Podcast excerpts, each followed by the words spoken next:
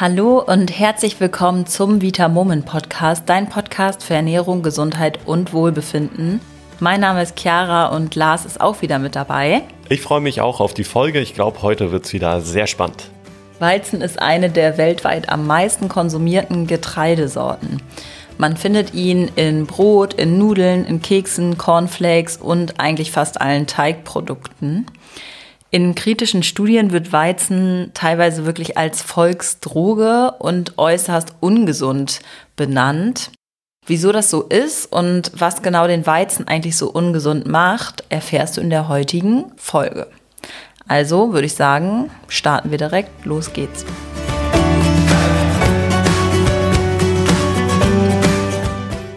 So, ich würde sagen, wir fangen direkt einmal an mit dem ersten Grund, wieso Weizen so ungesund ist.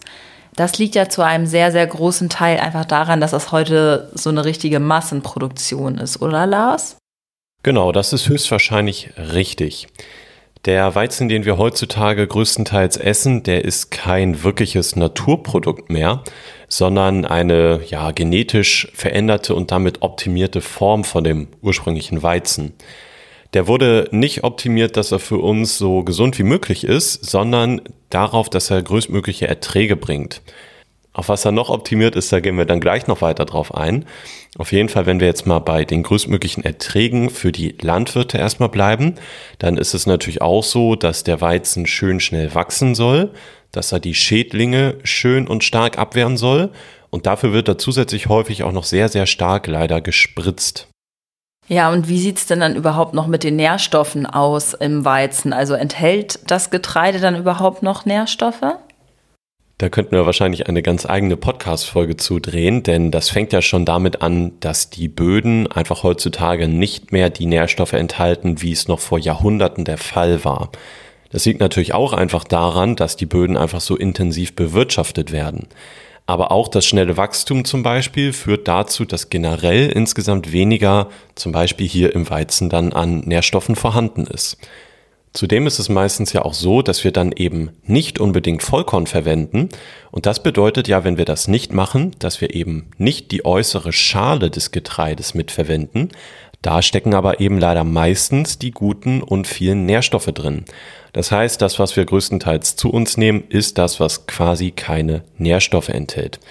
Wenn du also unbedingt weiterhin Weizen essen möchtest, dann kannst du vielleicht schauen, dass du am besten immerhin auf Vollkorn zurückgreifst. Denn, da habe ich eben schon kurz einmal angeteasert, der heutige Weizen ist auch darauf optimiert, dass er optimal für die Backindustrie geeignet ist. Das heißt, dass er gute Backeigenschaften und eine gute Konsistenz liefert. Jedenfalls das, was dann eben als gut angesehen wird. Das ist auch der Grund dafür, weshalb unser heutiger Weizen zu über 50 Prozent aus Gluten besteht, was auf jeden Fall früher noch nicht so stark der Fall war. Dazu kommen dann leider auch noch chemische Zusatzstoffe, die häufig die Haltbarkeit zum Beispiel verlängern sollen. Genau, und für diejenigen, die eigentlich noch gar nicht wissen, was Gluten überhaupt ist, also Gluten ist so ein Klebereiweiß, nennt man das. Das sorgt dann dafür, dass der Teig besonders gut klebt, der Teig zusammenhält und einfach besser Brote, Brötchen und auch andere Teigwaren daraus hergestellt werden können. Bestimmt hast du schon mitbekommen, dass mittlerweile immer mehr Menschen versuchen, Gluten aus ihrer Ernährung zu streichen und es einfach nicht mehr zu essen. Woran liegt das denn, Lars? Ja, also Gluten per se kann für viele Leute einfach problematisch sein. Chiara, du gehst aber gleich, glaube ich, auch noch einmal drauf ein, was noch ein Problem sein könnte. Beim Gluten aber jedenfalls ist es so, dass auch andere Getreidesorten betroffen sind, wie zum Beispiel Roggen oder Dinkel. Die würde ich jetzt mal pauschal schon als gesünder auf jeden Fall als Weizen beurteilen, aber Gluten ist eben trotzdem enthalten.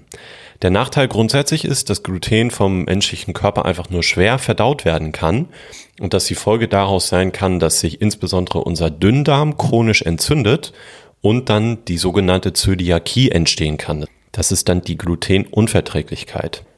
Bei Menschen, die von Zöliakie betroffen sind, wird quasi bei Kontakt mit Gluten in der Darmschleimhaut eine Immunsystemreaktion herausgefordert und ausgelöst. Und die Abwehrzellen, die dann dabei da rauskommen, die schütten leider entzündungsfördernde Stoffe aus. Und wir hatten das ja jetzt schon in mehreren Folgen hier im Vita Moment Podcast, dass wir eigentlich Entzündungen nicht unbedingt im hohen Maße in unserem Körper haben wollen. Dadurch erklärt sich auch, wieso immer gesagt wird, dass Weizen und Gluten und so weiter entzündlich ist und damit tendenziell nicht so gesund für den Körper. Das zeigt sich hier auch in dem Beispiel Zöliakie. Führt außerdem dazu, dass der Darm einfach weniger Nährstoffe aufnehmen kann und sich ein Reizdarm entwickeln kann.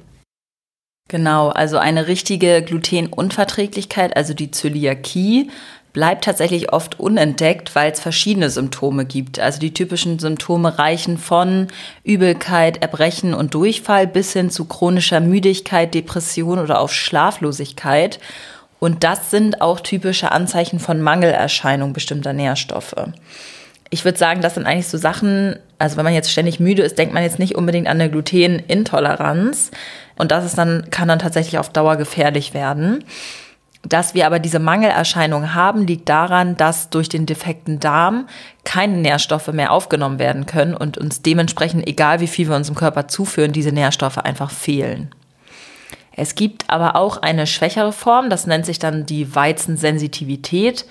Da sind die Symptome eigentlich recht ähnlich und reichen von Verstopfung über Übelkeit bis hin zu Müdigkeit oder auch Benommenheit. Der Unterschied ist aber, dass die Dünndarmschleimhaut nicht wie bei der Zöliakie nach und nach aufgelöst wird, was natürlich extrem schlimm ist, sondern du nur diese Symptome hast, aber deine Darmschleimhaut da jetzt nicht so extrem angegriffen wird. Was ist denn schuld an der Weizensensitivität, Lars? Hier nochmal kurz eingeworfen. In der Wissenschaft ist man sich noch nicht so ganz sicher, ob jetzt eher das Gluten oder wirklich der Weizen an sich das Problem ist. Es gibt auch Experten, die behaupten, dass ähm, viel mehr Menschen eigentlich den Weizen an sich nicht vertragen und gar nicht unbedingt das Gluten.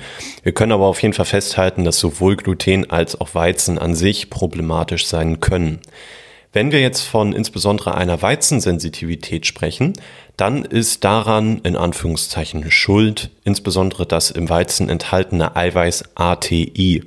Die Abkürzung ATI steht für Amylase-Trypsin-Inhibitoren und die fördern wiederum auch Entzündungen in unserem Körper. Auch hier ist es so, dass einfach in unserem heutigen Hochleistungsweizen viel mehr davon enthalten ist, als es früher der Fall war. Das lässt sich dann nur so wirklich umgehen, indem wir einfach den Weizen weglassen aus der Ernährung. Da würden wir empfehlen, dass du das vielleicht mal zwei bis vier Wochen ausprobierst, also sei es nur Weizen oder Weizen und Gluten komplett und dann vielleicht in der Zeit auch mal ein kleines Ernährungstagebuch schreibst. Wir haben das nämlich ganz, ganz häufig schon gehört, dass wenn Weizen und Gluten mal weggelassen werden, dass dann vielleicht Magen-Darm-Probleme, der allseits bekannte und teilweise allgegenwärtige Blähbauch, Verdauungsstörungen und so weiter tatsächlich weggehen. Also vielleicht probierst du das einfach mal aus, ob eben Weizen und oder Gluten bei dir der Übeltäter sein könnten.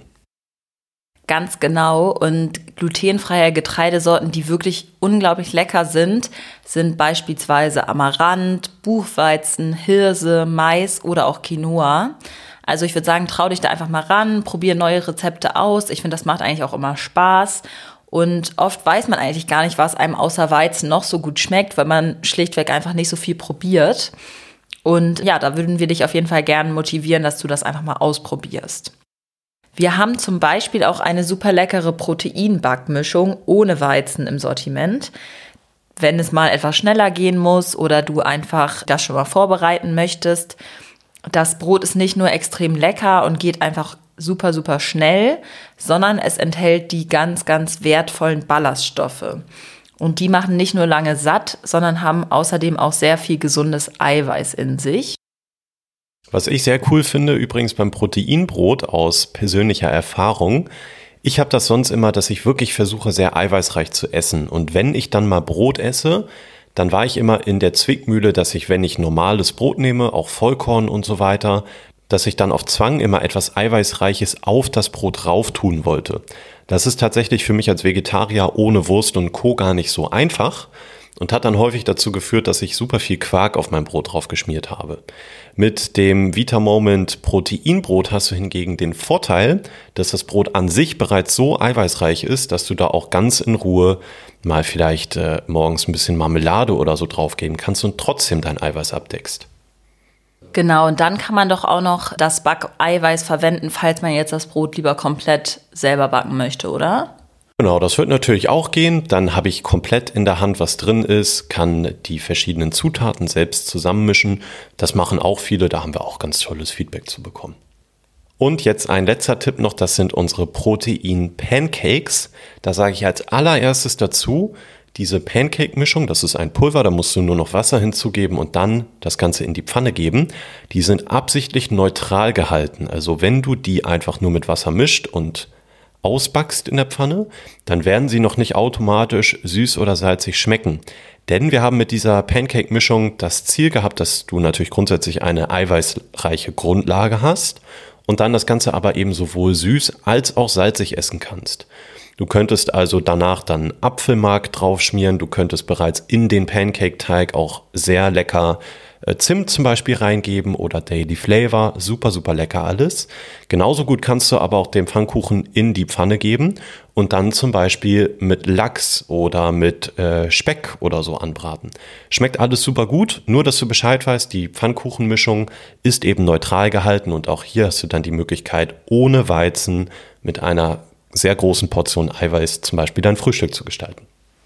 Genau, und wenn du Probleme beim Verzicht auf Weizen bemerken solltest, dann ist das nicht weiter schlimm. Das ist nämlich tatsächlich sogar total normal, weil das im Weizen enthaltene Gliadin macht laut Wissenschaftlern süchtig und sorgt einfach für ein Wohlgefühl in deinem Körper. Das heißt, wenn wir es dann allerdings nicht mehr bekommen, kann das, ähnlich wie auch beim Zucker, zu Entzugserscheinungen führen wie beispielsweise Müdigkeit, Gemütsverstimmung oder auch Kopfschmerzen. Und das sollte aber auf jeden Fall nach ein bis zwei Wochen wieder nachlassen. Also, um dann nochmal die wichtigsten Dinge für dich zusammenzufassen. Weizen ist nicht per se extrem schlecht, es enthält aber durch die heutige Massenproduktion eigentlich kaum noch Nährstoffe. Immer mehr Menschen entwickeln eine sogenannte Weizensensitivität, was sich in einem aufgeblähten Bauch oder auch Durchfall, Müdigkeit und so weiter zeigen kann. Und in Extremfällen kann es dann zur Zöliakie kommen. Wenn du dir nicht sicher bist, ob du Weizen gut vertragen kannst oder eher nicht so gut, dann lass Weizen doch einfach mal für zwei bis vier Wochen weg und schau, ob es dir besser geht. Die Symptome sind meistens gar nicht unbedingt dem Weizen jetzt so zuzuordnen. Erste Entzugserscheinungen, wenn du den Weizen dann weglässt, sind dabei völlig normal und solltest du erstmal am besten ignorieren. Und wenn du geführt herausfinden möchtest, was dein Unwohlsein verursacht und auch noch ganz, ganz viel Wissen über deinen Darm und deine Bakterien im Darm mitnehmen möchtest, dann kannst du auf jeden Fall sehr, sehr gerne die Vitamoment Darmkur mitmachen. Den Link packe ich dir auch nochmal in die Folgenbeschreibung. Da wird alles von Grund auf erklärt und du erhältst einfach nochmal mehr Infos zu der ganzen Darmgeschichte. Die, wie ich finde, einfach super wichtig ist, um dein ja, Wohlfühlfaktor definitiv zu erhöhen. Dann würde ich sagen, danke fürs Zuhören und wir freuen uns, dass du wieder mit dabei warst. Bleib dran und dann bis nächste Woche. Bis dann. Tschüss.